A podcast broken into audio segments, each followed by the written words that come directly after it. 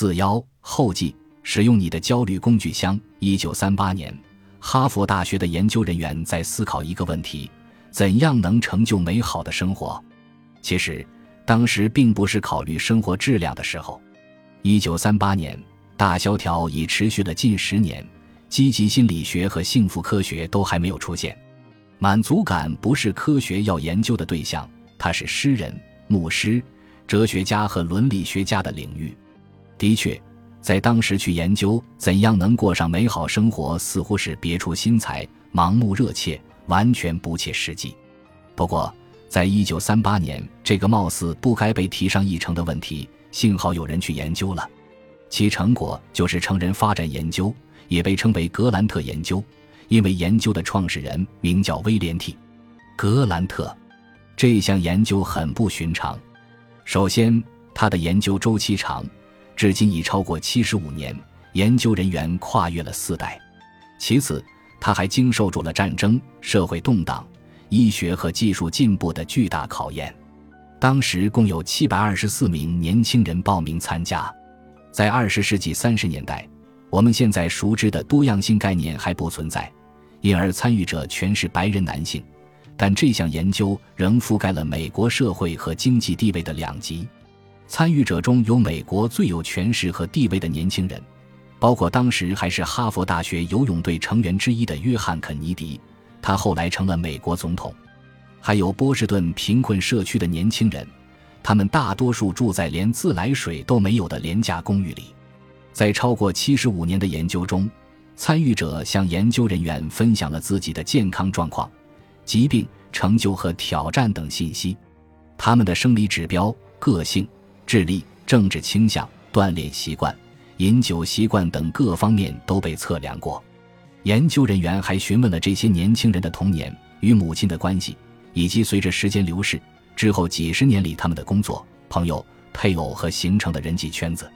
目前担任研究主持的是精神病学教授罗伯特·瓦尔丁格，他浑身散发出平静。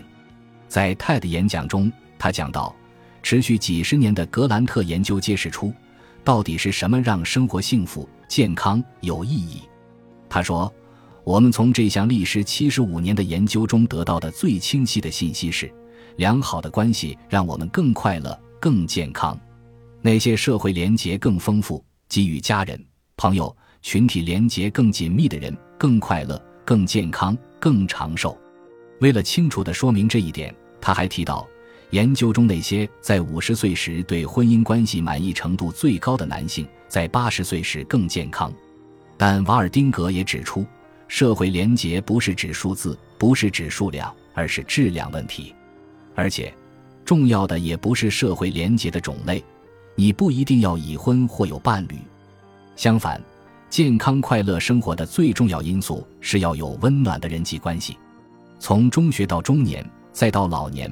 温暖意味着善良和值得信任，这些特质会促进廉洁。格兰特研究也告诉我们，廉洁能带来幸福、健康和长寿。你不一定要开朗、外向、自信或受欢迎，你要做的就是保持善良，这你本来就有。除此之外，你还有着与社交焦虑共生的其他自然特质：同理心、倾听能力、对自己设置的高标准和责任心。把这些特质和你在这本书中获得的技能和知识结合起来，你就可以通过主动联系去靠近周围的人，去联系新朋旧友、家人、同事，甚至陌生人，去联系年长的、年轻的、和你相似的或完全不同的人。你只需要做到善良和温暖，就可以改变自己的生活。这些你不用听我的，看看和你处境相同的吉姆吧。肺炎痊愈出院后的一个周末。吉姆费力地踩着路面厚厚的积雪去上舞蹈课。那天的恶劣天气把大多数学员都困在了家里，上课的人很少。课后，真由美给了吉姆一个惊喜：区舞蹈表演将在六月举行。真由美觉得，上了四年舞蹈课的吉姆早该登台表演了。吉姆以前去看过表演，但从未想过自己登台。他很喜欢舞蹈课和周日晚上的练习舞会。但一想到要表演，熟悉的焦虑又呼啸而来。这种焦虑在过去几年已越来越少出现，程度也越来越轻，但时不时还会像这样突然出现。在这个舞蹈表演中，既有五到六对学员舞伴一起跳的百老汇风格的团体舞，也有一对舞伴单独上台的表演。观众大约有一百人，还有一位评判员会对舞者的表演给出书面反馈。吉姆以为真由美推荐他参加的是团体舞，但他没给他选择的机会，就你和我跳。吉姆，吉姆瞪大双眼，我肺炎刚好，您现在是希望我心脏病发作？他半开玩笑地问。雪融化了，吉姆在训练。天气转暖了，吉姆还在训练。转眼已是六月，吉姆站在后台，感觉到礼服里面的心砰砰直跳。他拉拉衣领。后台太闷了，得透透气。从幕布后往外偷看时，不经意间撞上了评判员从眼镜上方看过来的冷冷眼神。吉姆吓得猛地把头缩回幕布后，仿佛看见了一名狙击手。也许真的会心脏病发作，那他就不用再上台跳了。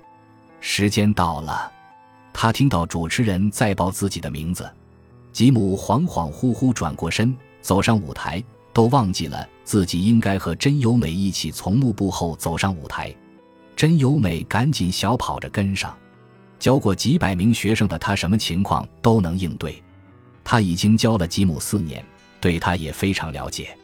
吉姆和他讲过与社交焦虑的各种斗争，周末如何躲在家里，他如何花了近半个小时只为打电话安排第一次舞蹈课，手却一直在狂抖不止。他知道吉姆因这次演出而紧张，也深知他能做到，能做好。他们已练习了好几个月，这次不再是舞步问题，而是要上台被观看，准备好站在聚光灯下。但他知道吉姆已经准备好了。主持人接着说：“女士们、先生们，这是吉姆的第一次表演。”热烈的掌声响亮而持久。吉姆回忆起这一切。我唯一能听到的就是掌声。我问自己：这是真的吗？音乐响起来是华尔兹，和他生日那天得到的惊喜之舞一样。突然间，吉姆感觉自己很专注，焦虑消失了，他的身体灵敏清醒，他的双脚知道所有的舞步，无需去想。他真正想到的是自己在后台的惊慌。很奇怪，不知不觉中，惊慌变成了另一种完全不同的情绪——兴奋。音乐结束了，他们的脚步慢了下来。吉姆和真由美鞠躬后跑到后台，真由美给了他一个拥抱。我马上要和另一个学生在上台跳，你感觉怎么样？明年要不要再来？吉姆看着他的眼睛，没问题。他笑了。要是你说再不来了，我就是没做好自己的工作，没能让你拥有一次美好的经历。他紧紧握了一下他的手。又转身去找下一个学生，吉姆靠在墙上，他做到了。他再次去体验台上的那一时刻，他回忆说：“那是我一生中最美妙的时刻之一。”几天后，真由美把裁判给他的评价的信封交给了他。他是说我一团糟吗？如果他能看到我的大脑，会看到真的是一团糟。真由美看着他，你总觉得只有你自己焦虑。别人都没事，但他们看上去很平静啊。你也一样。真由美撕开信封，把信交到吉姆手里。在这页纸上方，裁判用大号字题写着“非常放松”。吉姆从没想到，在五十二岁时，他居然会过上一种新的生活。他知道有点晚，但过去已不可逆转，向前走永远不晚。无论你是十三岁还是八十三岁。老狗也能学会新把戏。吉姆的故事还没结束，他和蒂娜保持着联系，他们的内心依然怀念四十多年前对彼此的好感和尊重。虽然不知道未来会发生什么，但现在吉姆对他的变化很满意。从多切斯特到舞池，吉姆以前从没想过，他可以翻越社交焦虑的大山，走向另一端。就像吉姆一样，你也有勇气去面对恐惧。你可以减少自己花在社交焦虑上的时间。现在你知道该如何去质疑自己的担忧。你只需问自己三个问题：那样做到底会有多糟？发生最坏结果的概率有多大？我该如何应对？你知道如何带着同情和理解与自己对话，创造一个支持性的环境，让自己去做困难的事。你知道在有自信前就投入去做，你会更有自信。你知道，如果你选择了一个角色、一个目标，或者为自己制造一些结构，你会感觉自己更笃定、更专注。你知道，每次去战胜自己的焦虑后，焦虑的大山就在一点点变小。你知道，你要放弃自己的安全行为。那些救生圈只会把你压在水下，这样你将收获真实的自己。你知道，你要把注意力转移到手头的任务上，转移到你面前的人身上，甚至是有意识的转移到你的呼吸上。你可以看到别人眼中的你，而不是哈哈镜里的自己。你可以放弃完美主义，做个普通人。你可以相信自己的小缺点、小错误能让你更讨人喜欢。你知道，你要不断出现，向别人透露你生活中的点点滴滴。让别人知道你喜欢他们，最重要的是，你知道你要善良，要值得信任。所有这些工具都在你的工具箱里，这是一套崭新的工具，而且这些都被最杰出的研究人员反复证明是有效的。但是，就像学骑自行车或开车一样，掌握这些新工具也需要时间和实践。你不需要掌握所有的工具。先选择你最喜欢的两三个工具。对我来说，我会问自己：那到底会有多糟糕？把注意力从内向外转移，让别人知道我喜欢他们。这几个工具是首选，他们帮我度过了百分之九十的焦虑时刻。另外百分之十呢？我要么从自己的经历中获得了一个好故事，要么我会选择先放一放，之后再试一次。最好的是。你可以克服掉社交焦虑，但不会丢掉与之相伴的好品质。好品质，是的，请记住，社交焦虑是个整体。我们有同理心，有能力理解并分享他人的感受。我们很负责，会把事情做得很好。我们的高标准会促使自己追求成功。最后，我们重视相处，在这个不安分的世界里，能与人为善，被人信任。最终吸引他人走进你，最重要的一点就是，与关心别人的想法分不开的是关心别人。想想赫曼公司的口号：“当你足够在意时，世界才会为你送上最好的。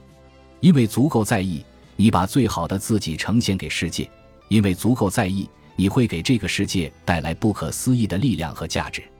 因此。”把社交焦虑的调光开关调低到不再让你害怕或阻碍你过想要的生活，这一点很重要。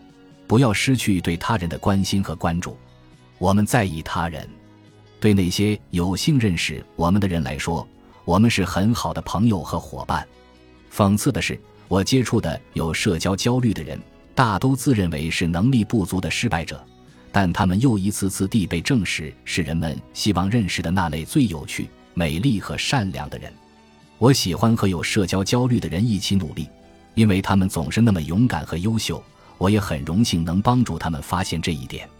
对于我们中间内向的人，你真正的自我可能是比较安静、乐于思考；对于性格外向的人，真实的你可能喜欢社交、乐于表达。我坚信，没有恐惧时的你才是真正的自己。还记得甘地对自己的社交焦虑表达的感激吗？他让我成长，帮我辨明真相。你也去做吧，去拓展，去成长，这样你才会找到自己，你真实的自己。作者声明：在本书中，我引用了一些来访者的经历。我曾有幸直接接待了他们，也曾督导过他们的治疗。和他们认识和接触的地点都是在为来访者承诺和保证保密的健康机构。依据美国1996年的健康保险携带和责任法案，我对所有可能有标识的信息或者可被识别的故事细节都已经做了处理，以便他们中的每个人以及他们受保护的健康信息不被泄露。在一些案例中，我把不同来访者的信息整合成了一个人。唯一的例外是吉姆的故事。他特别希望分享自己的整个故事，从而激励他人。但因为吉姆的家人和交际舞圈子的人并不期望做书中的配角，所以我改了他们的名字。但相关地点和细节与吉姆的经历一样。经允许，迭戈的故事改编自阿姆斯特丹大学苏珊·伯格尔斯博士分享的一个病例。第二章中，二十一个月大的詹妮弗是基于我与新西亚加西亚科尔博士的谈话和对该案例的研读。本集播放完毕，感谢您的收听，喜欢请订阅加关注，主页有更多精彩内容。